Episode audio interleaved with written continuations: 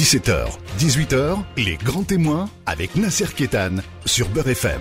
Merci de nous retrouver dans cette émission spéciale Grand Témoin avec Albert Claude Benamou. Merci d'être là. Bonjour. Vous êtes professeur de chirurgie, vice-président de l'Académie de chirurgie, expert en enseignement numérique, en francophonie, pour ne citer que quelques-unes des attributions que, que vous avez.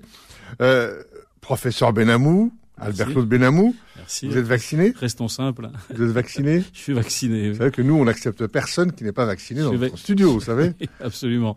Alors, vous avez fait quoi? Vous avez fait Pfizer, Moderna? J'ai fait Pfizer. Vous avez fait quoi? Pfizer. Vous avez choisi comment euh? Alors, en l'occurrence, euh, c'est un concours de circonstances. Quand, en tant que vice-président de l'Académie de chirurgie, j'ai, je me suis dit que j'avais un devoir quand j'ai vu la, résistance un peu de la population à l'idée de se faire vacciner en prenant peut-être un risque, euh, je me suis dit il faut absolument que je fasse quelque chose avec les collègues de l'académie.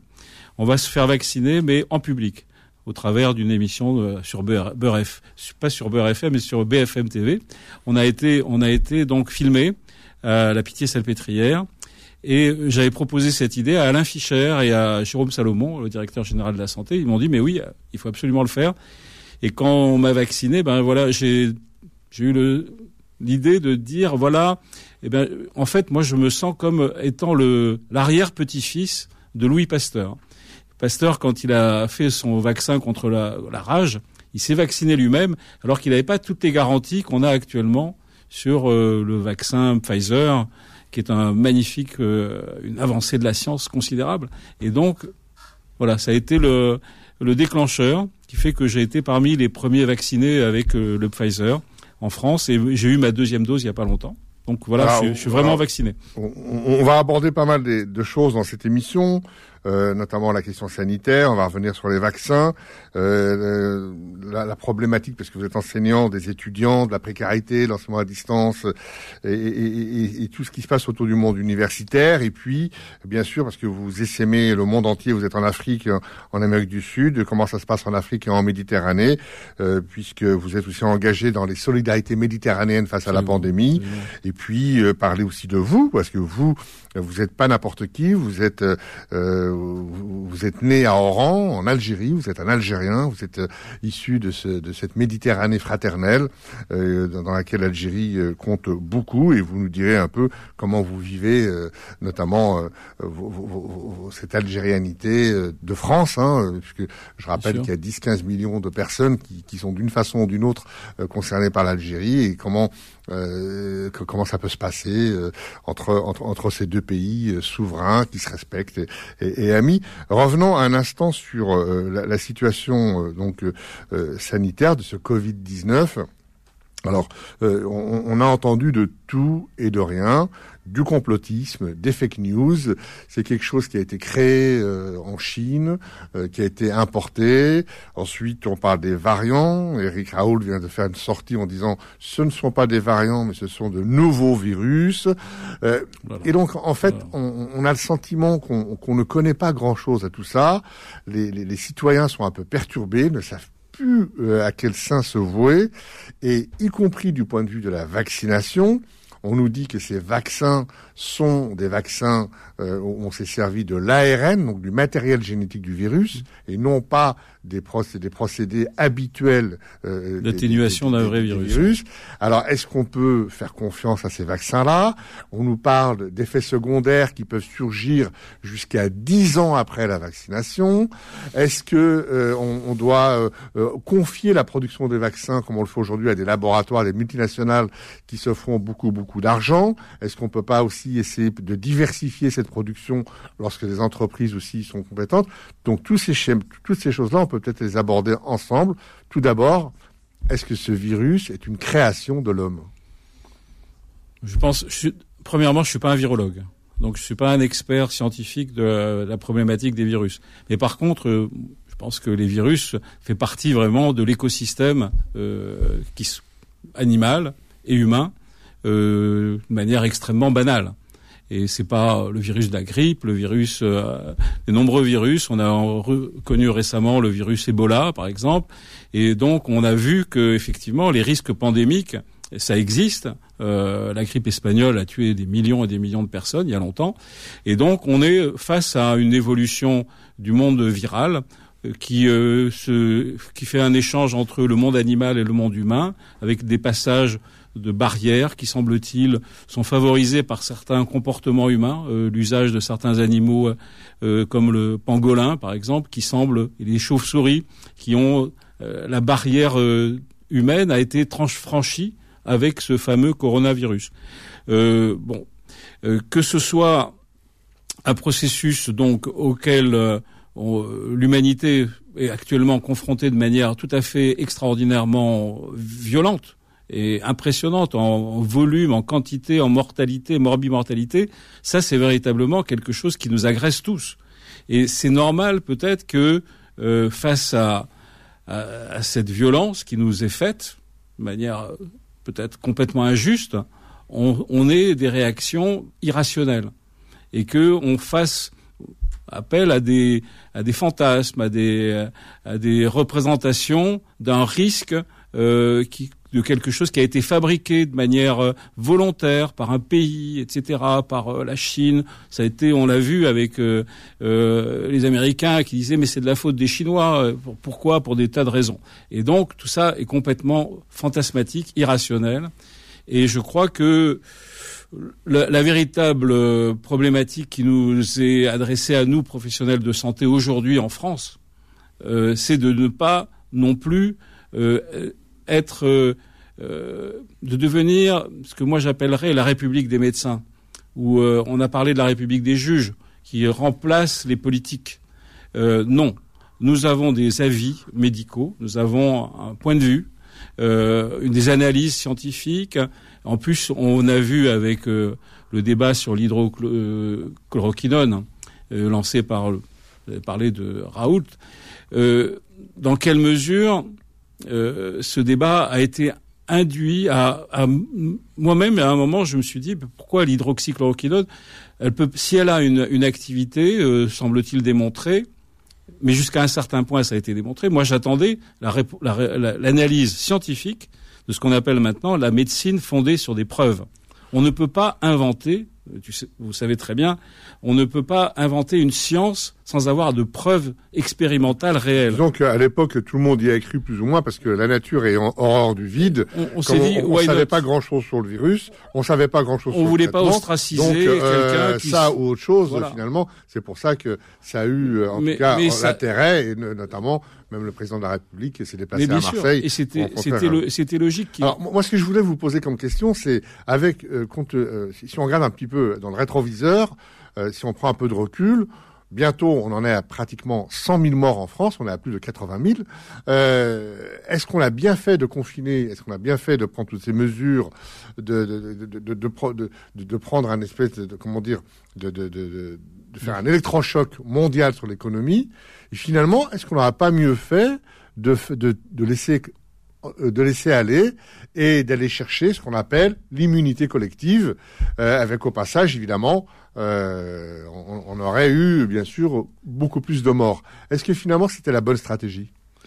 Alors là aussi, je me garderai d'avoir un avis euh, tranché, définitif, parce que je n'ai pas la, ni l'expérience ni la compétence pour émettre des avis euh, péremptoires sur ces sujets-là. Je pense que je, je réagis avec ma ma, fonction de citoyen, de professionnel de santé, de, et de, de se dire comment, face à ce, ce, cette violence qui nous est faite, la société a décidé de, de trouver les moyens les plus classiques concernant euh, comment se protéger de ces virus. Il fallait euh, mettre de la distance. Et donc on retrouve la distanciation, euh, le, problème par exemple des masques, qui au début n'avaient pas été très bien compris non, plus. Et donc on a vu effectivement même à un moment une espèce de d'hésitation au niveau de la des politiques sur faut-il mettre des masques? On a entendu hein, ce, qui s'était passé.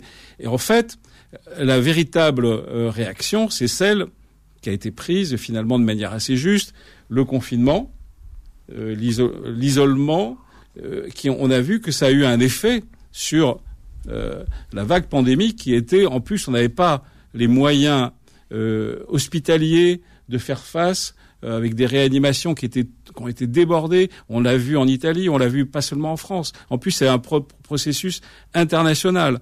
Euh, la France a pris des positions relativement moyennes par rapport aux autres États dans le monde pour essayer de trouver une. Euh, le génie français, c'est toujours d'être euh, d'être dans, dans la raison, dans l'équilibre. La France, on est bien sorti dans cette pandémie? Enfin, s'en sort bien parce qu'on n'est pas sorti encore. on s'en est pas sorti, mais je trouve quand on compare réellement, j'ai entendu récemment une analyse des chiffres de mortalité, la comparative au plan international, on est à peu près au même niveau par rapport au, il y a des variations en fonction des pays, mais pas tellement mieux que les que les Allemands euh, ou pas tellement moins bien. Par rapport aux Anglais, c'est pareil. Euh, les Américains, alors évidemment, en fonction de si on fait la relation, le nombre de morts par rapport à la population, on a un pourcentage. Quel est, est-ce que le Covid a été plus agressif en France qu'ailleurs? Non.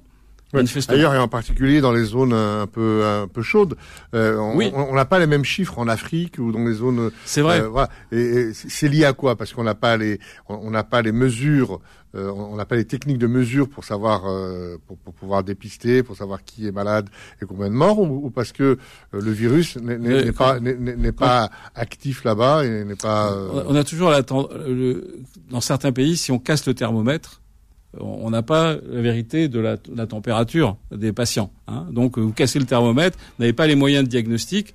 On a eu beaucoup de retard finalement dans beaucoup de sujets sur euh, face à la pandémie. Eh ben qu'est-ce qu'on avait? On avait les retards sur les, masques, on a eu les retards sur les tests diagnostiques. On a on a plus ou moins assez facilement repris la main sur la nouvelle euh, la nouvelle arme absolue qui est le vaccin.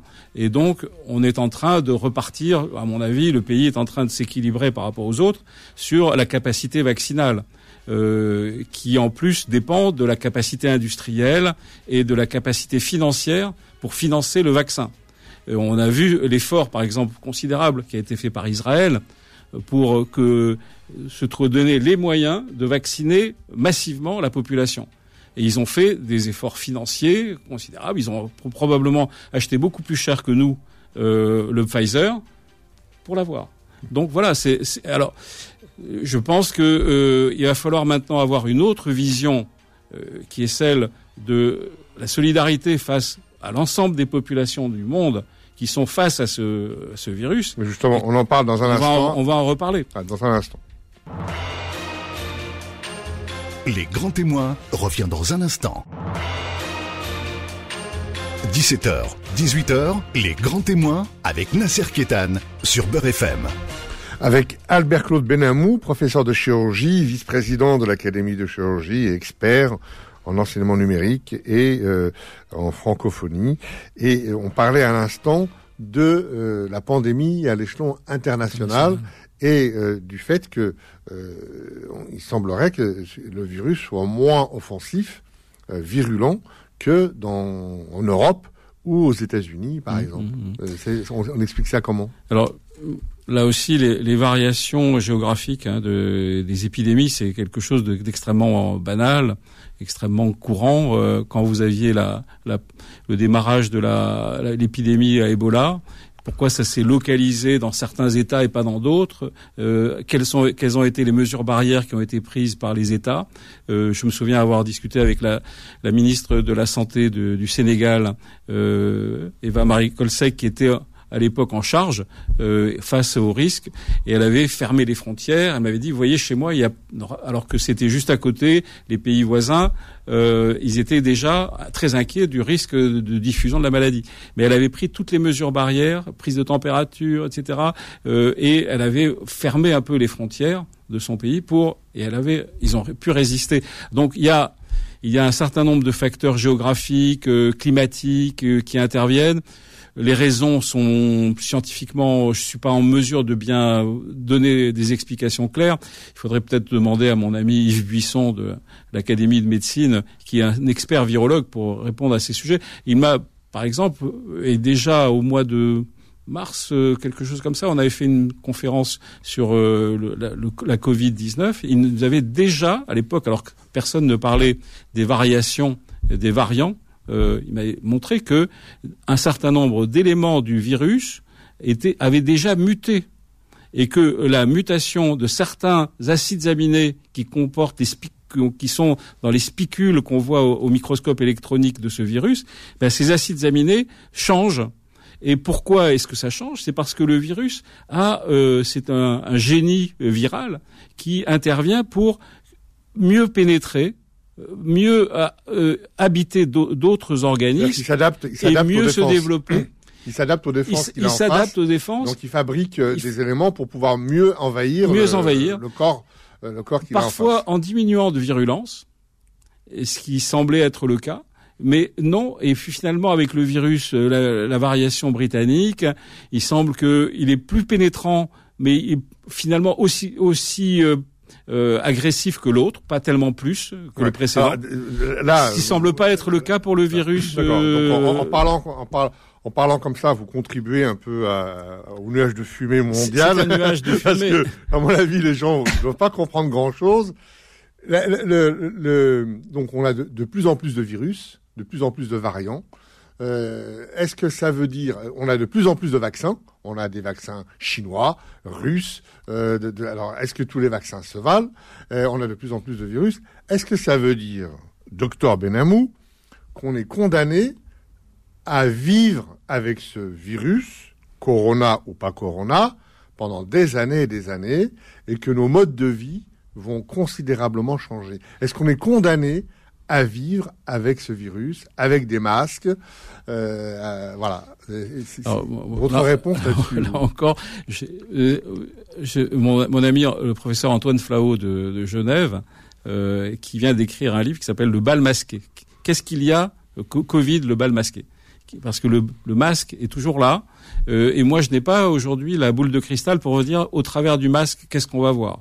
Et, et, je pense qu'il y a beaucoup de choses qui vont intervenir euh, dans les modifications de comportement euh, humain.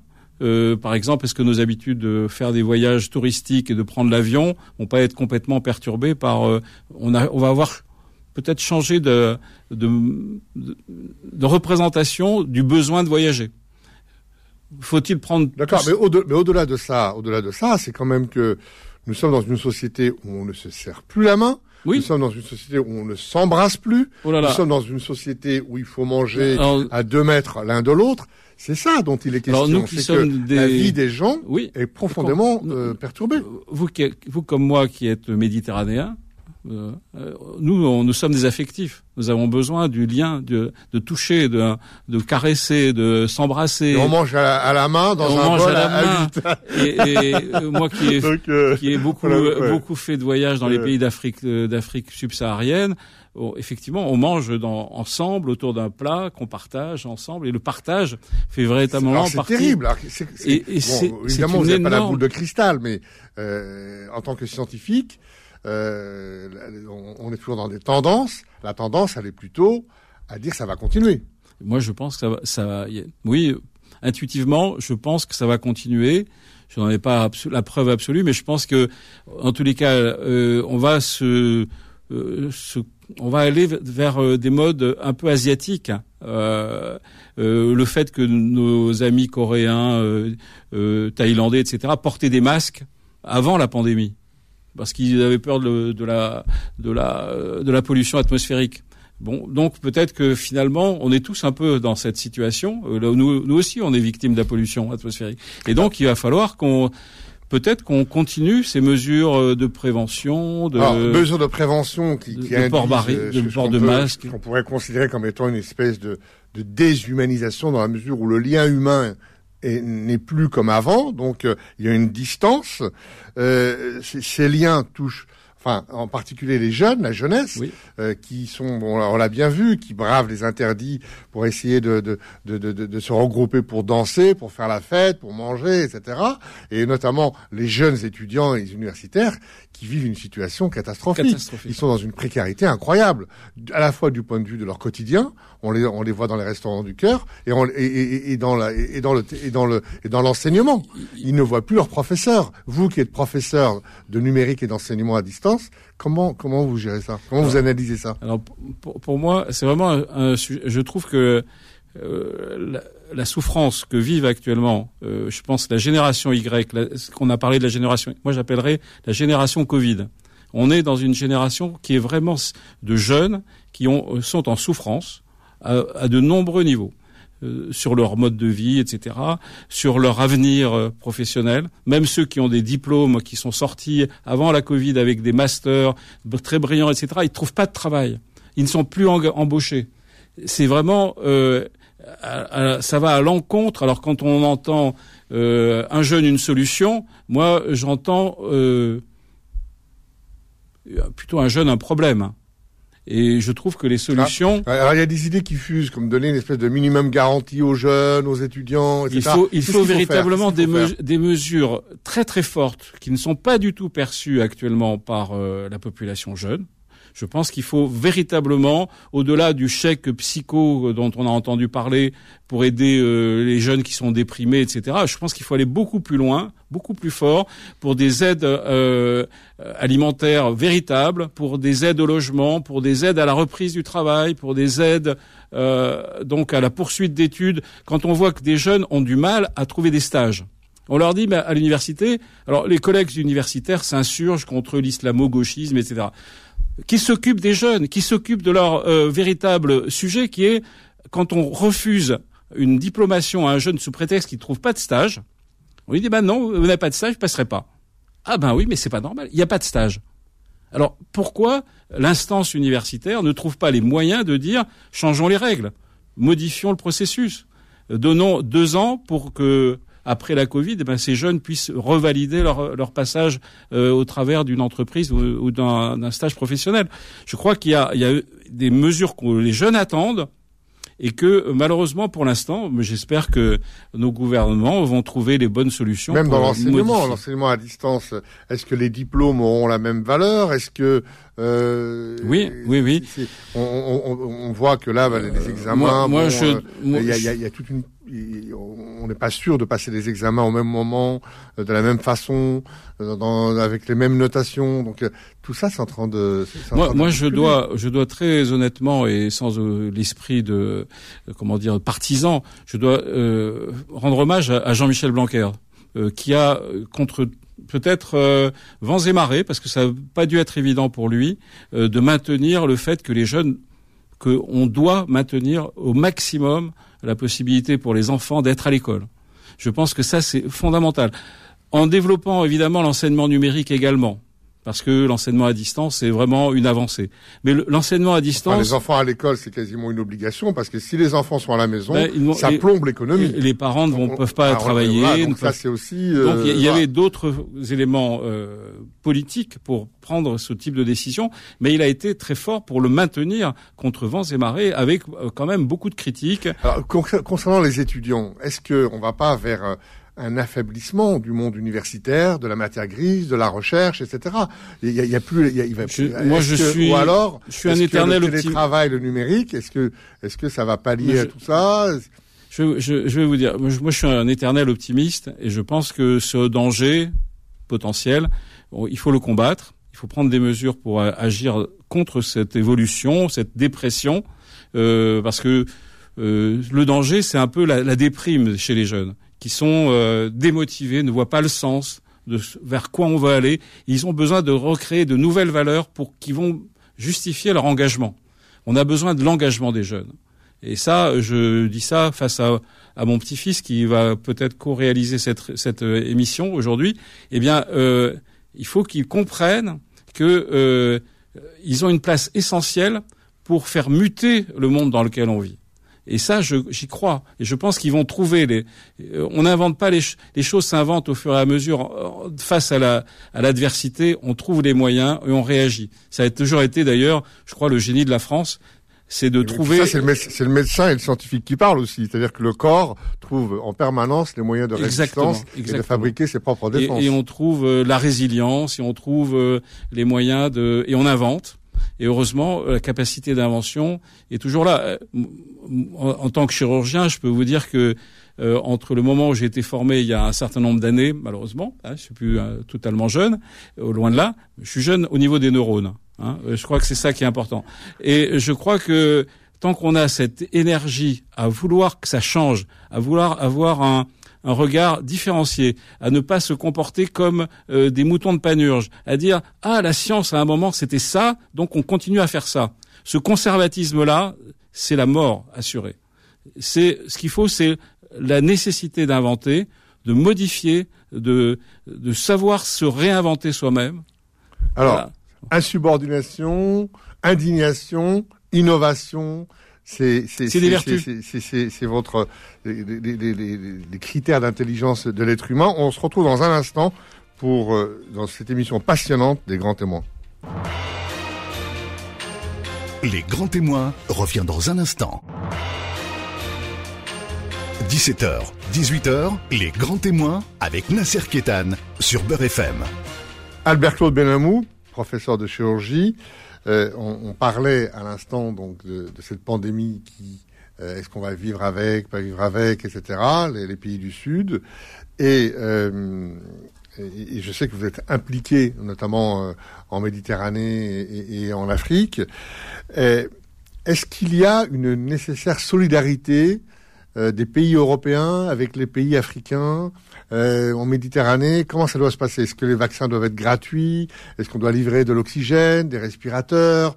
Est-ce que les équipes doivent partir? Quand on voit la difficulté que les Européens, les Italiens, les Allemands, etc., ont, comment cette solidarité peut s'exercer alors pour moi, cette solidarité doit être euh, presque naturelle, mais organisée, euh, parce que la solidarité, si euh, elle, elle, vient simplement de quelques énergies individuelles, euh, elle est insuffisante. Parce qu'on voit qu'il manque des antibiotiques, il manque des anticoagulants, il manque des respirateurs. On, le voit. Bon, même s'il y a une espèce de, de, de voilà, les, gens sont un peu pudiques. Ils ont, ouais, les, autorités de ces pays-là ont parfois ont, du mal à dire qu'ils ont besoin. Donc, mais, mais voilà, malheureusement, il y a un manque de moyens. Il y a, il y a un manque euh, de moyens. Il y a, je pense d'abord, euh, un, un, rôle des instances internationales euh, du type OMS qui devrait véritablement militer et faire tout ce qu'il faut, euh, et puis avec l'appui après des, gouvernements euh, de l'ONU et, de, du Parlement européen, etc., pour que euh, l'accès au vaccin soit gratuit pour tous. Ça, c'est, me bon, en France, on a organisé l'accès au vaccin gratuit. Euh, c'est le cas dans beaucoup de pays européens. En fait, on pourrait avoir quelque chose d'international. Oui. Lorsqu'il y a une pandémie de ce type, une occasion, à l'échelon mondial, tout vaccin devrait être gratuit. Absolument. Ça, ça devrait être quelque chose de. Moi, pour moi, c'est c'est comme une évidence, euh, euh, mais euh, malheureusement, c'est la preuve par neuf, on l'a pas encore. Euh, donc, ça veut dire que c'est le rôle des politiques de d'appuyer, mais considérablement, pour faire que les efforts qu'ils font pour leur propre pays euh, deviennent des efforts parce que le, virus n'a pas de frontières. Si, on a vacciné euh, nos populations, on va voir euh, des cohortes de populations qui vont être décimées dans les pays où le vaccin n'aura pas été mis en œuvre. Donc, donc peut-être qu'une des fonctions on, dit euh, la, France, euh, euh, la Sanofi n'ont pas réussi à, mettre au point leur propre vaccin. Peut-être un un des, rôles peut-être de l'Institut Pasteur dans sa grande tradition depuis la fin du XIXe siècle, c'est peut-être d'être là à l'avant-garde pour que le vaccin, quelle que soit l'origine du vaccin, qu'il soit américain, etc., devienne quelque chose qui soit porté par l'ensemble des instituts Pasteur du monde et, par l'ensemble des pays du monde. Et, et, de ce point de vue-là, la médecine française, la chirurgie française, je sais à laquelle vous êtes attaché parce que vous êtes entre autres membre de la Commission nationale française pour l'UNESCO vous préparez un grand forum autour de la médecine et de l'intelligence euh, chirurgicale et scientifique française. Euh, donc à travers cette francophonie, vous, vous souhaitez qu'il y ait une rencontre, on aura l'occasion de, de, vous réinviter là-dessus, de tous les scientifiques internationaux, africains, euh, asiatiques, euh, etc. Européens. Et, et, et, vous pensez que cette solidarité de scientifiques peut être une arme euh, internationale? Les, de ce point de vue-là, les choses vont changer aussi? En tous les cas, je l'espère, et on va faire le maximum pour euh, faire la démonstration que peut-être le génie français, et le génie de la francophonie plutôt, euh, qui est celui de... Euh... Parce que la francophonie, c'est pas que la France. Non. parce que je crois même on, l'oublie trop souvent et, que le concept francophone est plutôt né au Sénégal, est plutôt né euh, à l'idée de les valeurs de la francophonie. Ça a été plutôt proposé par l'Afrique subsaharienne. on est, on est dans ce qu'on appelle la multilatéralité. Et, la multilatéralité, voire même le multilinguisme. Parce que ce sont nos valeurs. La francophonie, c'est le multilinguisme. C'est le multilinguisme. Et c'est l'enrichissement euh, même de, des langages par les croisements culturels. Et les croisements d'où nous venons, chacun dans nos pays, nous avons euh, une base sur laquelle on s'est construit. La francophonie, c'est au-delà de la langue, c'est au-delà des valeurs. Absolument. Et ce sont ces valeurs-là qu'on peut faire également vivre euh, dans les disciplines de la santé, mais aussi de l'éducation euh, et de l'aide aux populations euh, et de l'aide à la lutte contre le dérèglement climatique et, voilà tous ces grands sujets. en plus, ce ne sont pas des valeurs hégémoniques, ce ne sont pas des valeurs qui s'imposent, ce sont des valeurs qui sont là aussi en écho aux valeurs euh, des pays en, place, africaines ou asiatiques, etc. C'est comment euh, ces valeurs-là peuvent se, répondre les unes les autres. Et s'enrichir. C'est pas, pas des choses qu'on impose. Et nous qui sommes euh, des deux rives de la Méditerranée, nous avons aussi, au travers de la francophonie de la Méditerranée et notre tradition méditerranéenne, à voir justement quelque chose qui, qui, nous a enrichis. La Méditerranée, c'est la base des valeurs sur lesquels. Ah, et, vous, et vous, cette Méditerranée, vous la connaissez bien parce que vous êtes né à Oran. Je suis né à Oran. Je suis né alors euh, avec. Euh, vous avez vécu à Oran? Vous avez étudié à Oran? J'ai étudié à Oran. vous avez Oran euh, dans, dans, dans, dans, dans vos veines, dans vos artères, dans vos ongles, dans vos cheveux. Vous êtes algérien. Je suis algérien et je partage le, cette, cette idée que mes amis algériens, quelle que soit leur euh, religion, leur pratique de la laïcité ou de la religion, sont des frères, sont des amis. Et euh, c'est quelque chose que j'ai toujours ressenti avec euh, mon appartenance en même temps à la France, parce que dans ma famille, on a été élevé dans cet esprit euh, une, ma, une de mes grandes sœurs. Ah, la langue française. Dans la langue française, une de mes grandes sœurs qui est née euh, pendant la guerre, euh, un peu après, avant moi, s'appelle France Aimée. France Aimée. Alors que Benamou, France Aimée. Vous voyez le, le, rapprochement. Ça veut dire que on a, on a beaucoup de d'attachement à, certes à la terre dans laquelle nous avons vécu, mais également à cette vous êtes algérien d'origine euh, d'une terre française, comme d'autres sont algériens d'origine turque, comme d'autres sont algériens d'origine asiatique, etc. ou africaine. Voilà, donc, euh, et ça, et ça, j'en suis fier, et j'en suis, euh, et je suis comme Benjamin Stora, comme d'autres amis qui sont. Ça veut dire que les hommes, la culture, c'est au-dessus de tout. Exactement. C'est ce qui lie les hommes entre eux. Et, et, et, la, et le respect des autres, et le respect des représentations euh, des autres et de leur pratique ou non euh, de la religion ou de la laïcité et des valeurs humaines euh, sur lesquelles nous espérons. alors, pour répondre à la à l'idée de la, chirurgie, parce que c'est mon métier, hein, on va on va on va faire les 24 heures de la chirurgie francophone dans le monde. Et moi, j'ai un exemple formidable. Qu'est-ce que ça veut dire dans le réel? Un collègue africain, congolais, de la République démocratique du Congo, chirurgien, formé à Angers, gynéco-obstétricien. Il, est, il vit dans son pays, il pratique la chirurgie dans son pays. Ce monsieur, Denis Mukwege, vous le connaissez comme moi, c'est le prix Nobel de la paix. Pourquoi il a été prix Nobel de la paix? Parce qu'il défend, euh, il soigne les femmes victimes des violences sexuelles qui leur sont faites à cause de la guerre du Kivu. Et ces femmes, ces enfants, ces petites filles sont violées à 7, 8, 9, 10 ans. On les viole, on les traumatise. Le professeur Mukwege, prix Nobel de la paix, le seul chirurgien d'aujourd'hui vivant, prix Nobel. Eh bien, c'est un ami de la France, formé en France, formé dans la francophonie, dans l'esprit des valeurs. Et nous, voilà, nous voulons lui rendre hommage, peut-être pendant ces 24 heures de la chirurgie francophone dans le monde qu'on va organiser pour le mois de novembre avec l'aide du, du CESE, avec l'aide du ministère de la francophonie, avec l'aide de l'agence universitaire de la francophonie que j'espère avoir avec nous, etc. On va montrer que euh, bah, dans les périodes difficiles que nous vivons, euh, où il y a encore des guerres, où il y a encore des pandémies, presque comme au Moyen Âge, eh bien, nous vivons encore avec des capacités de lutter contre ça, avec des moyens de résilience où l'éducation des enfants Euh, et le, le, à mon avis, le, le, seul levier fondamental sur lequel vraiment nous devons faire tous nos efforts. C'est pour ça que il faudrait éviter qu'avec la crise de la pandémie, euh, il y ait une espèce de combat des générations, parce qu'on a fait tout ce qu'on a fait pour protéger la vie des personnes âgées qui meurent du Covid, et en même temps, il ne faut pas qu'on sacrifie nos jeunes. Et, et il faut montrer, et c'est pour ça que le gros effort à venir, c'est comment faire remonter la jeunesse dans le train du progrès et de la solidarité. Alors, on a commencé cette émission par une espèce de d'abord de la pandémie qui a asséché les relations, euh, fait distendre les les, euh, les, gens entre eux, euh, éloigner les gens entre eux. Pardon. Et dans cette émission, Alberto Benamou, vous ne faites que parler de rapprochement, de liens, de passerelles, de dialogue, de contact. Vous êtes un combattant. Absolument. Je suis un combat. Euh, le vrai, le véritable. On parle beaucoup aujourd'hui de la disruption. Qu'est-ce qui change, qui casse quelque chose dans les habitudes euh, humaines, euh, industrielles, c'est la disruption. Vous inventez l'iPhone, vous faites une disruption avec le téléphone filaire.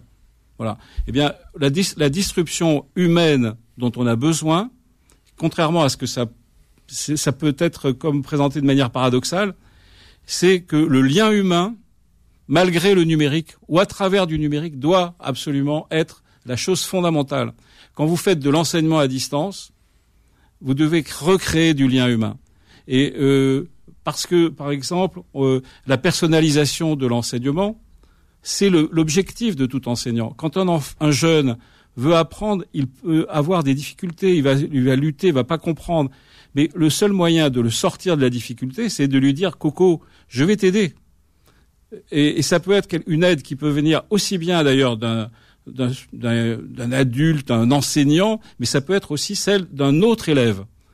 Le co-enseignement par les étudiants, leur engagement auprès de intragénérationnel pour devenir eux-mêmes des porteurs de la science et, de du savoir et de la compréhension, ben, c'est ça le message. En tout cas, merci Albert Claude Benamou. Vous venez de nous dire que finalement, l'intelligence humaine sera toujours supérieure à l'intelligence artificielle. Absolument. Que, euh, voilà, et que c'est, ça vaut le coup, que la vie vaut le coup d'être vécue et qu'il faut se battre et que, et que euh, euh c'est, cette vie mérite qu'on, qu'on la vive. En tout cas. Pardon, juste un mot parce que intelligence artificielle, ça vient de l'humain. L'IA, c'est, c'est nous. Euh, et nous avons à bien comprendre, à nous servir de l'IA. Euh, parce que l'IA va nous être une aide. Le numérique est une aide, est une augmentation de nos capacités. Mais c'est nous qui l'avons inventé. C'est l'homme qui est derrière. Donc l'homme avant tout. L'homme avant tout. Et, l'avenir de l'homme, c'est l'homme, et c'est pas la machine. Merci Albert Claude Benamou. À très bientôt. C'était un plaisir. C'était également un plaisir. Merci beaucoup de cet accueil formidable. Merci beaucoup. Retrouvez les grands témoins tous les dimanches de 17h à 18h et en podcast sur beurrefm.net et l'appli Beurrefm.